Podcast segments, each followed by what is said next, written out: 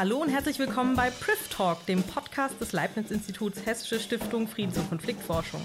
Mein Name ist Barbara Dörscheid und ich freue mich sehr auf diese Episode, denn heute dreht sich alles um uns. Die HSFK feiert dieses Jahr nämlich ihr 50-jähriges Bestehen unter dem Motto Frieden fängt bei uns an.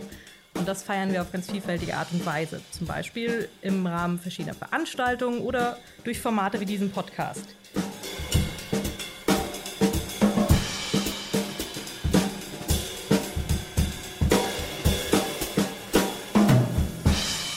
An meiner Seite begrüße ich heute die Leiterin der HSFK, Nicole Deitelhoff. Sie ist außerdem Professorin für internationale Beziehungen an der Goethe-Universität hier in Frankfurt und forscht unter anderem zu Theorien globaler Ordnung, zu internationalen Normen, humanitärem Völkerrecht und internationaler Strafgerichtsbarkeit. Herzlich willkommen, Nicole. Hallo, Barbara. Und als zweites begrüße ich den Vorgänger von Nicole Deitelhoff, der die HSFK mehr als 20 Jahre geleitet hat. Harald Müller ist inzwischen emeritierter Professor für internationale Beziehungen und forscht unter anderem zu Rüstungskontrolle, Abrüstung, Nichtverbreitung, zu Nuklearwaffen, transatlantischen Beziehungen oder auch zur NATO. Hallo, Herr Müller. Hallo, Frau Dörschert. Herr Müller, ich starte erstmal mit Ihnen, denn wir blicken zunächst zurück auf die Gründungsjahre und auf die 80er und 90er Jahre. Sie haben ja 1973 als Student, also drei Jahre nach Gründung, zum ersten Mal die HSFK betreten. Was war denn Ihr erster Eindruck von der noch ganz jungen Einrichtung? Politisch war sie ja zunächst recht umstritten, oder? Der erste Eindruck war überwältigend. Das war nämlich die Bibliothek der HSFK. Man ging damals direkt durch die Eingangstür in die Bibliothek. Und die Vielfalt des Angebots in der Bibliothek war einfach magisch. Und äh, mein Gefühl war, da will ich hin. Der Eindruck, als ich dann hinein durfte als Mitarbeiter im August 1976, war dann eher etwas vielfältig. Die HSFK hatte äh, erhebliche innere Konflikte zwischen Mitarbeiterschaft und Leitung äh, in einem Ausmaß und einer Schärfe, äh, wie sie später nie mehr auftreten, Nachwehen der 68er Bewegung, die sich dort im Institut niederschlugen. Jahrelang zu kämpfen, in der Öffentlichkeit vor allen Dingen deren konservativen Teil Anerkennung zu finden. Es waren Jahre, in denen die CDU-Fraktion im Hessischen Landtag jährlich einen Antrag auf, die, auf den Kürzung des HSFK-Haushalts von einer Million im Jahr stellte, was bedeutete, es blieb eigentlich nur noch genug übrig, um Streichhölzer zu kaufen, den Rest anzuzünden. Äh, die Reaktion war letzten Endes, dass man Elfenbeinturmprodukte herstellte, also dicke Folianten, Dissertationen, äh, dicke Bücher im, in der Wissenschaftssprache, die über Akademia hinaus keine Resonanz finden konnten.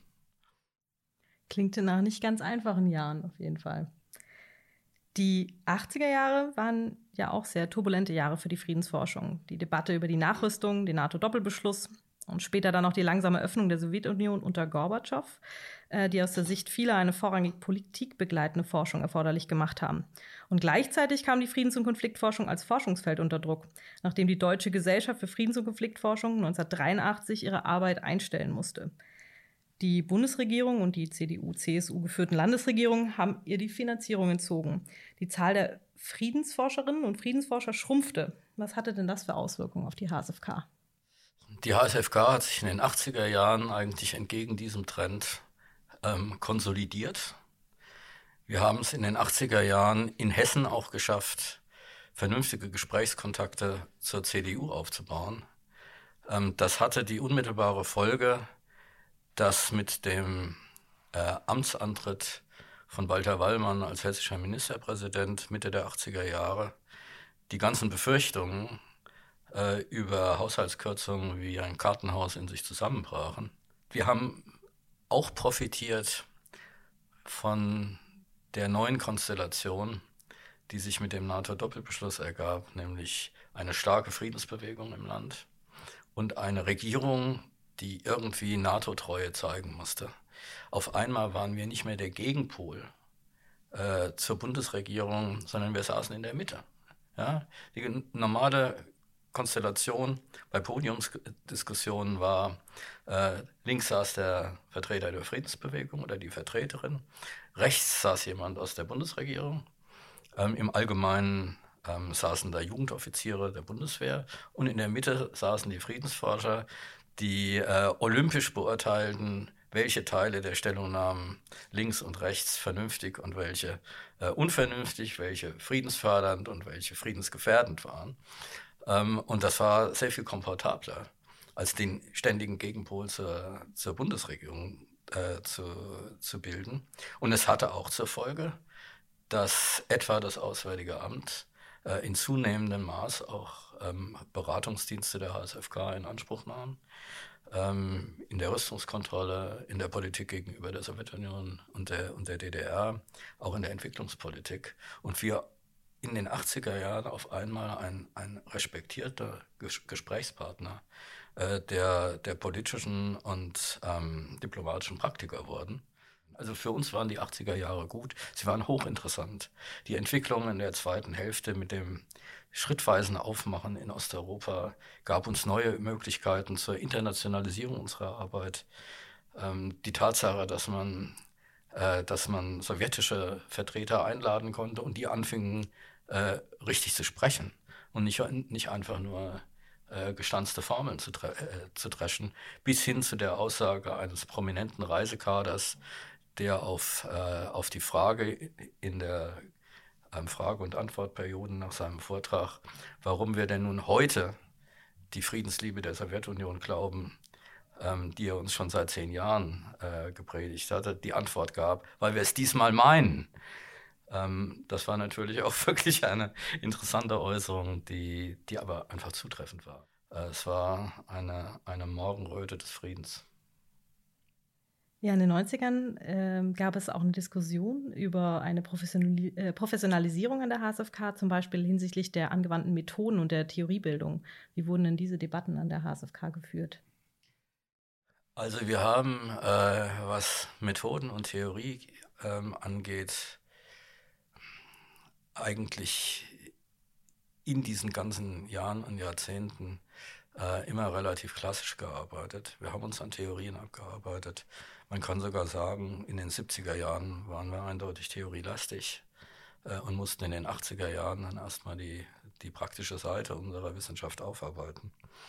Ähm, in, in den 90er Jahren haben wir uns, denke ich, recht erfolgreich vor allen Dingen in äh, die Debatten um den Institutionalismus äh, und die Auseinandersetzung äh, mit dem Realismus eingeschaltet und dort auch äh, durchaus häufig zitierte Beiträge geleistet.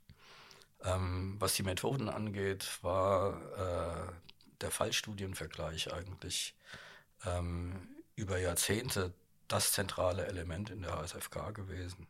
Die, diese diese Arbeit über Fallstudien blieb auch in den 90er Jahren äh, unser, unsere Hauptmethode. Und das hat natürlich auch was damit, damit zu tun, dass die Arbeit mit den zu beratenden Diplomaten und Politiker äh, relativ konkret sein muss. Und man braucht das konkrete Wissen aus den Fällen, äh, um mit denen auf Augenhöhe oder, oder sogar darüber zu sein.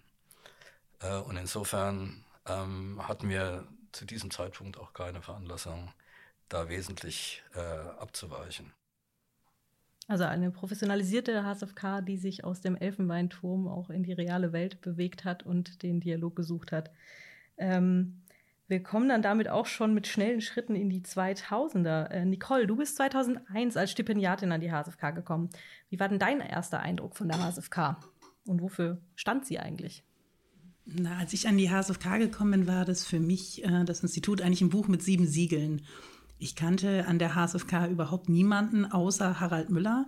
Und Harald Müller kannte ich als einen der originellsten IB-Theoretiker Deutschlands. Und deswegen war ich auch ähm, unglaublich stolz, dass ich einen Termin bei ihm ergattert hatte für ein Vorstellungsgespräch. Aber was dieses Institut war, wusste ich eigentlich nicht. Ich war selbst eben auch eher in der IB-Theorie unterwegs und Friedens- und Konfliktforschung hatte ich zwar am Rande meines Studiums mitbekommen, aber war da eigentlich ja, relativ unbeleckt, wenn man so will. Und ich kam also an die HSFK, habe dann auch ein erfolgreiches äh, Bewerbungsgespräch hinter mich gebracht und wurde eingestellt oder eben habe ein Stipendium erhalten an der HSFK und ähm, habe also erstmal überhaupt in dieses Institut hineingeschaut, das ähm, sich vor allen Dingen damals durch eines auszeichnete, unglaublich kurze Wege. Alle Kollegen waren immer direkt ansprechbar, unglaublich hilfsbereit. Also gerade jemand wie ich, der eben nicht viel davon verstand, was dort eigentlich geforscht wurde, ist überall aufgenommen worden, ähm, hat überall Hilfestellung bekommen, wie sie sich wo reinfinden kann. Das war fantastisch. 2001 war auch das Jahr eines beispiellosen Terroranschlags, insofern auch wahrscheinlich ein, ein, ja, ein, besonders schwieriges Jahr auch hier für die HSFK. Der 11. September hat die Welt verändert und ist auch der Ausgangspunkt für den Krieg gegen den Terror, der bis heute geführt wird. Herr Müller, wie groß war denn der Einfluss dieses Ereignisses auf die Entwicklung der HSFK und ihrer Forschungsthemen? Also es gab natürlich äh, die unmittelbare Anforderung an uns, Orientierungswissen für die Öffentlichkeit zu liefern. Äh, die Medien rannten uns die Bude ein. Ähm, wir hatten nicht wirklich zentral über Terrorismus geforscht in der Vergangenheit. Ich selbst war seit 1985 am Rande damit beschäftigt und habe das so mit einem Augenwinkel nachverfolgt.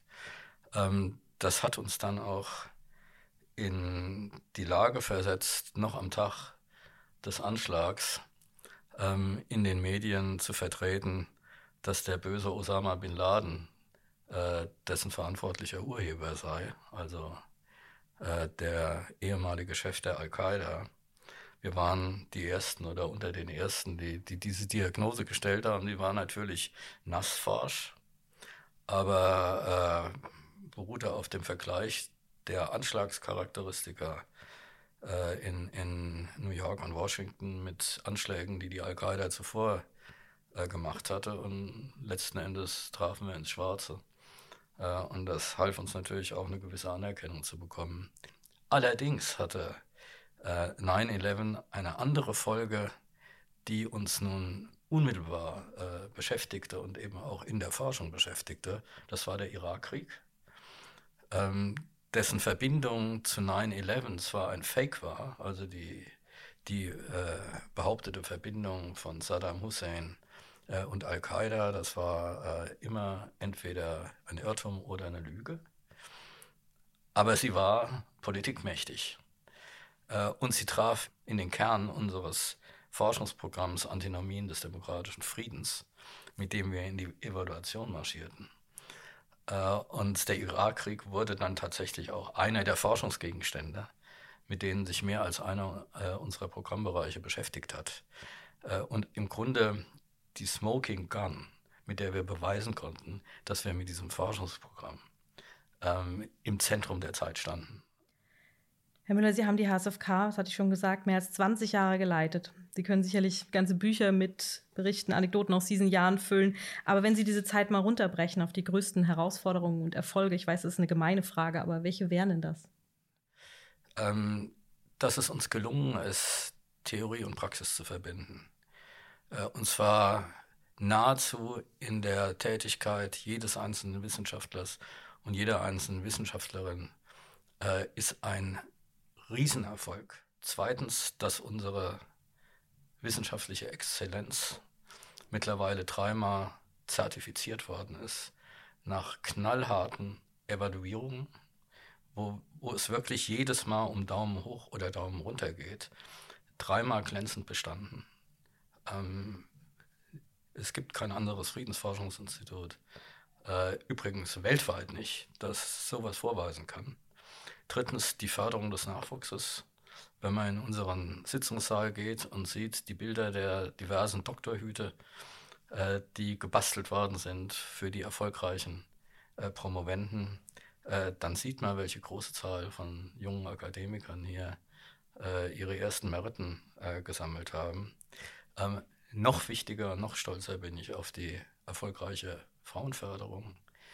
Ähm, wir haben jetzt eine Chefin, wir haben äh, so viele Frauen im Vorstand wie Männer. Wir haben eine große Zahl an Mitarbeiterinnen, von denen mittlerweile auch mehrere entfristet sind. Äh, wir haben eine Riesenzahl von Doktorandinnen, mehr Doktorandinnen als Doktoranden, wenn ich es richtig sehe. Äh, und wir haben mehrfach das Zertifikat dafür bekommen, dass wir eine äh, hervorragende Gleichstellungspolitik betreiben. Das ist toll. Ich bin stolz auf die finanzielle Konsolidierung. Die Finanzen sind natürlich immer ein Sorgenpunkt äh, einer Institutsleitung.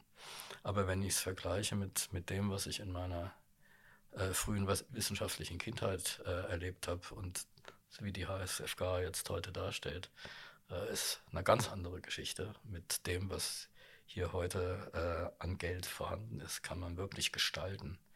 Das ist großartig. Und wir haben, last but not least, zwei erfolgreiche Führungswechsel gehabt. Nicht im Sinne von Personen, die aufeinander gefolgt sind, sondern von Generationen, äh, die sich gegenseitig abgelöst haben.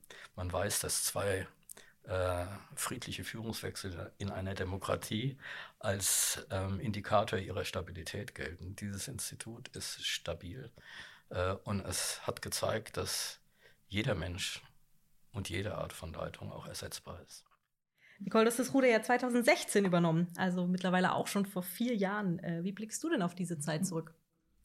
Naja, ich würde mal sagen, es war lange nicht klar, ob wirklich jeder äh, tatsächlich ersetzbar ist, aber nach vier Jahren ist sozusagen, sind die schlimmsten Klippen umschifft. Nein, es waren äh, vier sicherlich ungeheuer anstrengende, aber auch wirklich sehr inspirierende Jahre, sehr aufregende Jahre. Ähm, das ist ja immer so, wenn man eben sozusagen als, als Neue, auch wenn ich natürlich schon Einblick in die HSFK habe, ich habe ja hier schon promoviert, ähm, aber wenn man als Neue erstmal kommt mit neuen Ideen und dann ein Institut sozusagen übernimmt, das ganz lange in eine bestimmte Richtung gerudert ist, dann ist da erstmal Unruhe da. Und dann ist alles, was Neues, eben auch erstmal nicht unbedingt das Positivste, was man je gehört hat. Das ähm, hat also natürlich auch Konflikte gegeben. Wir haben teilweise hart miteinander diskutiert über neue Themen, über auch neue Strukturen. Das ist auch, ähm, würde ich sagen, etwas, was immer noch weitergeht. Wir diskutieren weiter. Die HSFK war immer ein Institut, das dynamisch war das sich immer auch wieder gefragt hat, wo wollen wir eigentlich hin, was sind die Themen der Zukunft. Und das bleibt eben auch so. Aber ähm, also aus, aus meinen ersten vier Jahren kann ich sagen, das hat jede Menge Spaß gemacht. Das macht auch immer noch viel Spaß und wir haben auch viel erreicht. Und jetzt, wo du weißt, was alles an der HSFK passiert, wohin soll es denn in den nächsten Jahren äh, hingehen aus mhm. deiner Sicht? Äh, gerade im Blick auf die inhaltliche Ausrichtung und die Weiterentwicklung des Instituts. Ähm, also ich glaube, von der inhaltlichen Ausrichtung her möchte ich vor allen Dingen konsolidieren. Wir haben uns in den letzten Jahren ähm, durchaus von der Themen Breite, die wir hier verfolgen, nochmal entwickelt. Wir haben eben stärker im Bereich Terrorismusforschung uns spezialisiert. Wir haben den Bereich der Radikalisierung und Extremismusforschung an die HSFK geholt. Polarisierung, gesellschaftlicher Zusammenhalt. Das sind heute Themen, die wir früher nicht in der gleichen Weise zumindest an der HSFK gehabt haben, beziehungsweise die zumindest in den 90er, 2000er Jahren nicht mehr in gleicher Weise vorhanden waren. Da haben wir einen Bereich wieder aufgebaut und da auch ähm, glaube ich, durchaus Anerkennung auch für gefunden in den letzten Jahren. Das muss man jetzt aber konsolidieren. Und wenn ich über die Zukunft nachdenke, dann möchte ich, dass das, was wir traditionell immer schon sehr stark gemacht haben, also grenzüberschreitende Konflikte, internationale Konfliktlagen, Fragen der Rüstungskontrolle beispielsweise, dass wir das jetzt enger verzahnen mit dem, was wir eben auch an innergesellschaftlichen Konfliktlagen, an, an ähm, Friedenspolitik in unseren Gesellschaften machen, dass wir diese Verzahnung hinbekommen. Aber wenn ihr mich danach fragt, wie ich mir die HSFK in fünf Jahren vorstelle als Institut, ähm, dann denke ich immer daran zurück, wie ich die HSFK früher empfunden hat, nämlich als ein Institut für Kenner. Also diejenigen, die sich ohnehin mit Friedens- und Konfliktforschung im engeren beschäftigt haben, die wussten immer, dass es die HSFK gibt und dass es ein fantastisches Institut ist mit sehr, sehr guter Forschung in diesem Bereich. Aber diejenigen, die das nicht getan haben, an denen lief die HSFK irgendwie so vorbei. Und da möchte ich gerne ran. Also wenn ich über die nächsten fünf Jahre nachdenke, dann möchte ich gerne, dass die HSFK nicht mehr nur ein Institut für Kenner ist, sondern ein Institut, das man kennt. Das ist sozusagen meine Zielvorstellung und da müssen wir noch ein bisschen dran arbeiten. Könnte ich direkt vielleicht anschließen? Was wären denn mögliche Instrumente? Also wo, wo möchtest du da ansetzen?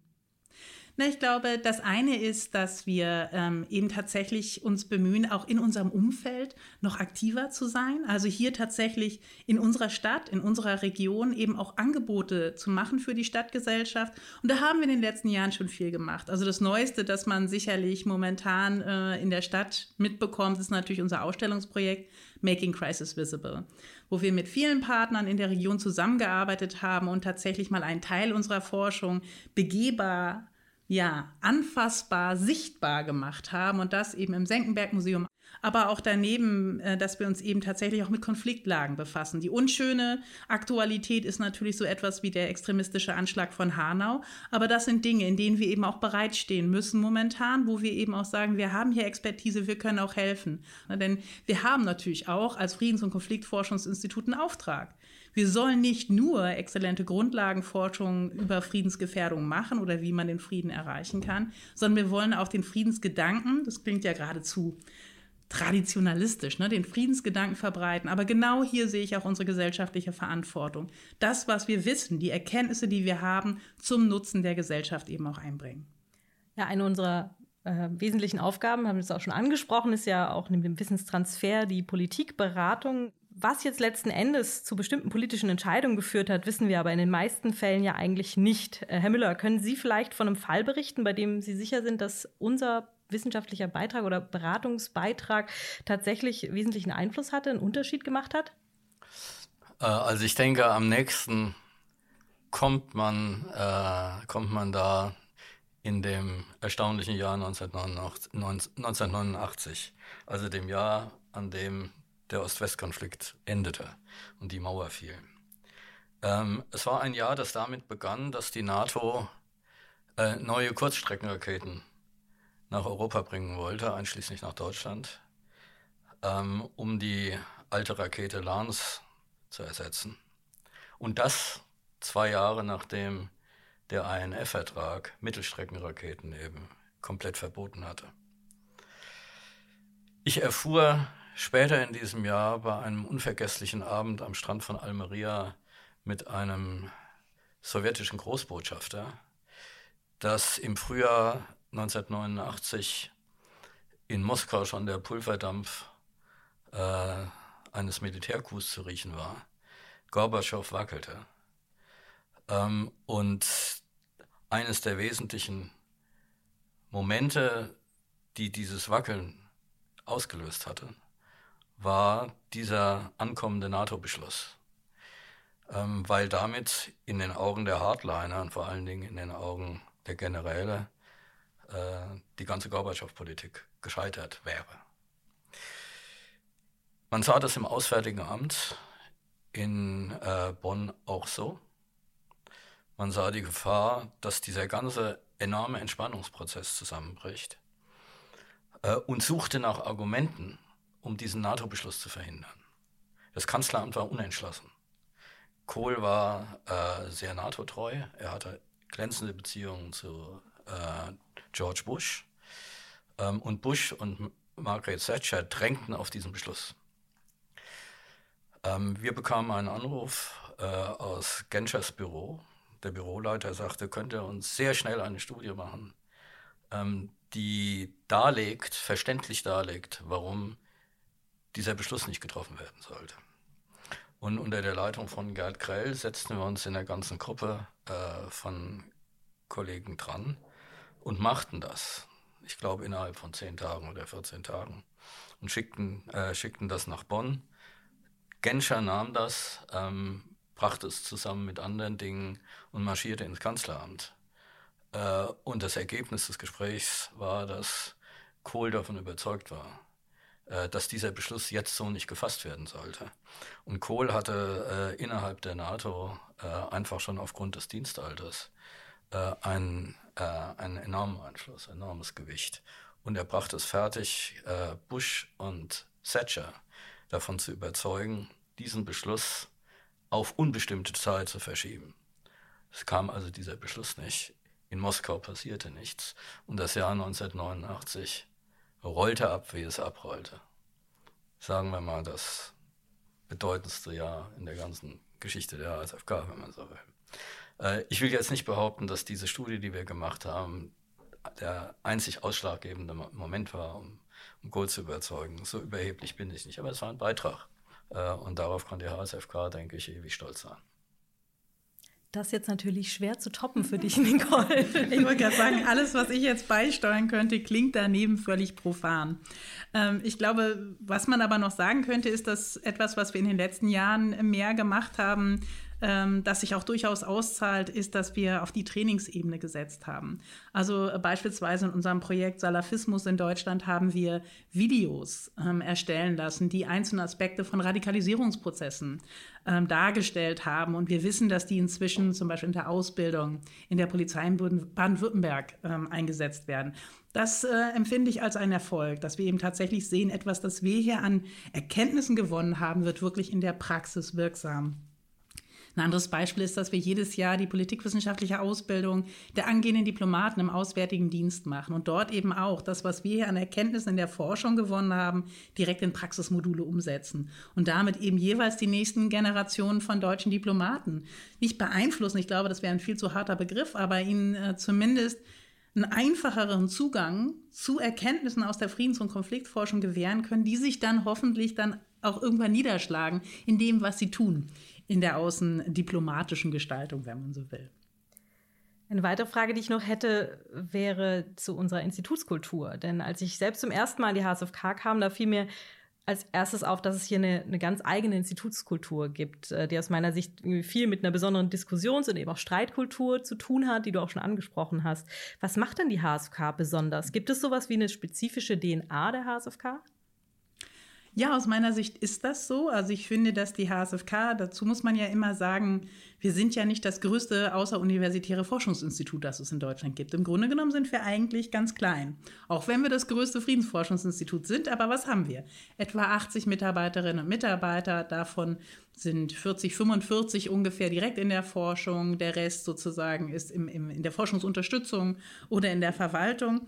Aber ähm, was dieses Institut immer ausgezeichnet hat, ist erstens, dass diese Grenzen, die ich gerade genannt habe, Forschung, Forschungsunterstützung und Verwaltung, nie besonders scharf gezogen worden sind, sondern dass man immer zwischen diesen unterschiedlichen Gruppen sehr rege diskutiert und auch gestritten hat. Also das ist etwas, was die HSFK bis heute auszeichnet. Sie ist insgesamt einfach extrem neugierig dass es einem fast schon auf die Nerven geht, muss man sagen. Und das Letzte ist, sie hat einen Blick fürs Wesentliche und die Kollegen haben einen Blick fürs Wesentliche. Also man diskutiert gerne über alles, man streitet auch gerne über alles. Die Bürotüren sind eigentlich fast immer offen und dann wird auch gerne diskutiert und gestritten. Aber am Ende des Tages geht es ums Wesentliche. Und dann wird sich eben nicht an den kleinen Details mehr aufgehalten, sondern dann haben alle das Große und Ganze im Blick. Und das ist etwas, was die HSFK zu meines Erachtens nach einem ganz besonderen Institut macht. Sie haben es jetzt fast geschafft. Eine allerletzte Frage an Sie beide blickt jetzt ganz weit vorne in, äh, in die Zukunft. Herr Müller, was wünschen Sie der HSFK für die nächsten 50 Jahre? Äh, ich bin Emeritus. Und ein Emeritus hat weder das Recht noch die Pflicht, Visionen zu haben. Ähm, das, das war mein Job, solange ich dieses Institut äh, zu leiten hatte. Jetzt ist, das, ist die Vision als Recht und als Pflicht äh, in, in der Hand von Nicole. Ähm, und mein Privileg ist es, von der Seitenlinie mit äh, ständiger Sympathie der Umsetzung ihrer Vision zuzusehen.